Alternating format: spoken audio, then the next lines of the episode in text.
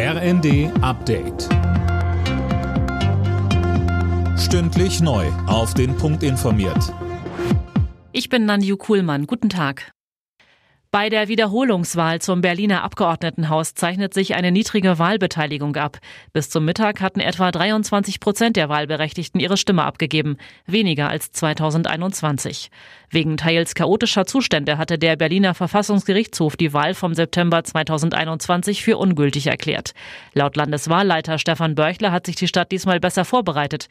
Es soll mehr Stimmzettel, Wahlhelfer und Wahlkabinen geben. Börchler sagte aber auch, das, was wir 2021 erlebt haben, war eben kein Betriebsunfall oder irgendein Ereignis, was wie ein Naturereignis über uns reingebrochen ist, sondern das äh, Ergebnis von strukturellen Fehlern. Und strukturelle Defizite können nur durch strukturelle Reformen überwunden werden.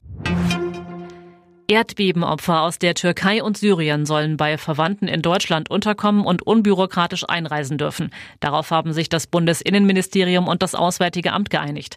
Mehr von Daniel Bornberg.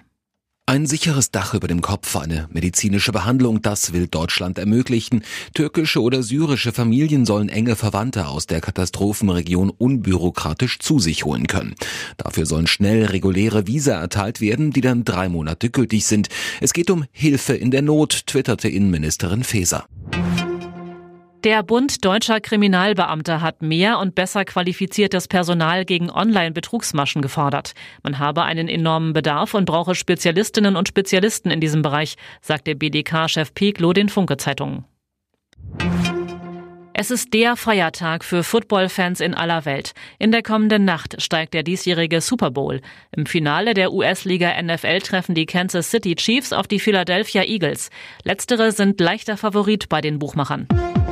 Alle Nachrichten auf rnd.de